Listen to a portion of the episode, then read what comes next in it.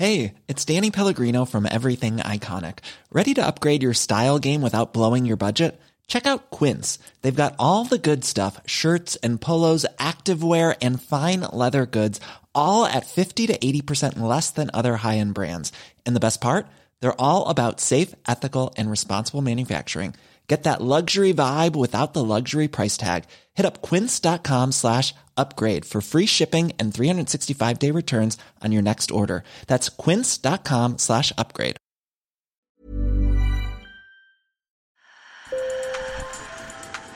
Bonjour. Hello. Hola. Marhaba bikoum. Sur le fil. Le podcast d'actu de l'AFP. Des nouvelles choisies pour vous sur notre fil info. Dans un mois, c'est le coup d'envoi de la Coupe du Monde de foot. Le Qatar, pays organisateur, affronte l'Équateur en match d'ouverture. Pour l'instant, ce mondial attire surtout les polémiques entre les questions écologiques, de respect des droits humains et les soupçons de corruption sur le choix du Qatar comme pays hôte. Alors dans Sur le fil, je vous propose un pas de côté pour comprendre pourquoi ce pays du Golfe souhaitait accueillir cette Coupe du Monde sur son sol et comment ce petit émirat de moins de 3 millions d'habitants, dont 90% d'étrangers, a fait du sport en général et du football en particulier un pilier de sa stratégie d'influence à l'international, de son soft power. Sur le fil.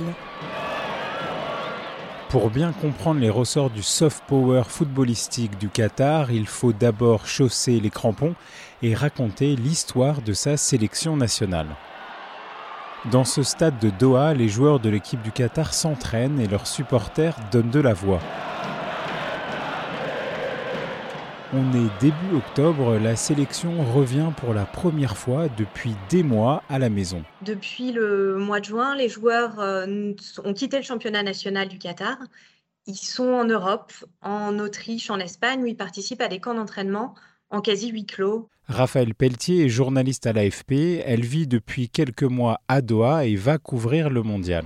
Ils sont juste revenus au Qatar au début du mois d'octobre pour un entraînement un peu de gala devant le public, devant les médias.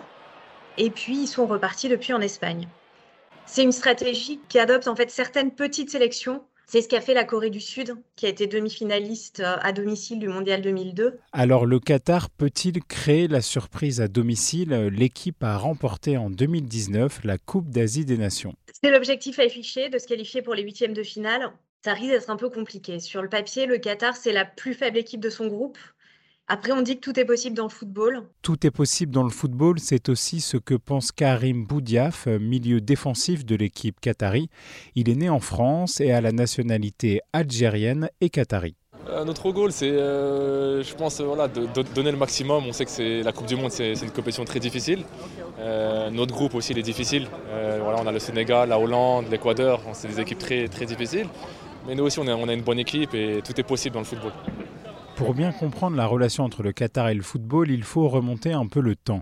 Raphaël Le Magoriec est doctorant à l'université de Tours. Il est spécialiste du sport dans la géopolitique des pays du Golfe. Euh, les années 1970, c'est un moment où le Qatar euh, vient d'obtenir son indépendance et euh, l'émir souhaite construire sa figure autour d'une équipe de football solide. Et donc le Qatar a au début des années 1980 euh, et jusqu'au milieu des années 1990, une génération qu'ils appellent euh, encore aujourd'hui la génération dorée.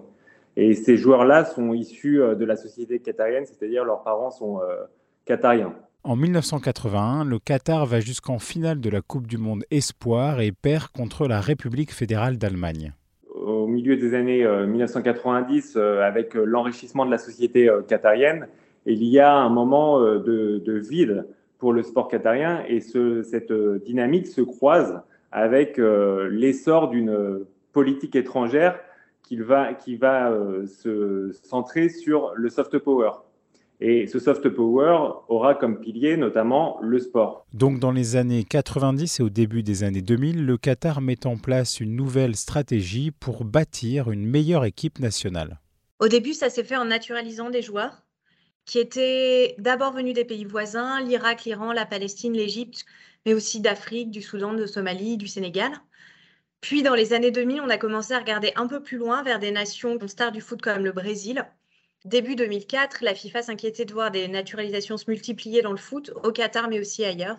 Ils ont décidé d'imposer une résidence de plusieurs années consécutives sur le territoire du pays pour lequel euh, tu veux jouer en étant naturalisé. Mais le Qatar rebondit grâce à la création d'Aspire, une académie qui va former les nouvelles stars de sa sélection nationale. L'idée, c'est d'avoir une, euh, une, académie à la fois sportive, mais aussi qui fournit une éducation qui permet d'identifier et de former les futurs athlètes qataris, dont les footballeurs. Après, comme tu disais, c'est un pays où il y a 300 000 Qataris. Pas évident, sur 300 000 personnes, de trouver suffisamment de talent pour euh, avoir une équipe euh, entre 20 et 30 joueurs. Et du coup, le Qatar euh, va regarder vers des jeunes nés au Qatar de parents étrangers ou arrivés au Qatar très jeunes. Ils vont aussi créer des branches de l'Académie Aspire à l'étranger, notamment en Afrique.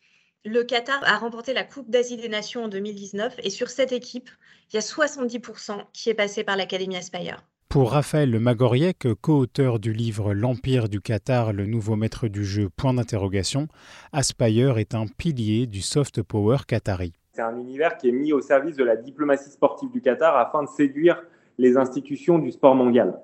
Chaque année, euh, de nombreux euh, acteurs du sport mondial passent par l'Aspire. Euh, il s'agit de les impressionner et de montrer à quel point le Qatar est engagé dans la volonté de promouvoir le football ou le sport mondial. Parce qu'au sein de l'Aspire Zone, il faut bien voir qu'ils peuvent organiser 13 compétitions en même temps et c'est presque du jamais vu à l'échelle mondiale comme complexe. En parallèle, l'Émirat achète des clubs de football en Europe comme le Paris Saint-Germain en 2011.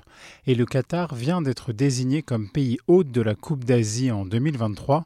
Cet investissement dans le sport est donc une stratégie géopolitique bien rodée. C'est un petit pays qui veut à la fois sortir son économie de la dépendance au gaz naturel et se faire une place face à des voisins qui sont très puissants, l'Arabie saoudite, l'Iran et les Émirats arabes unis.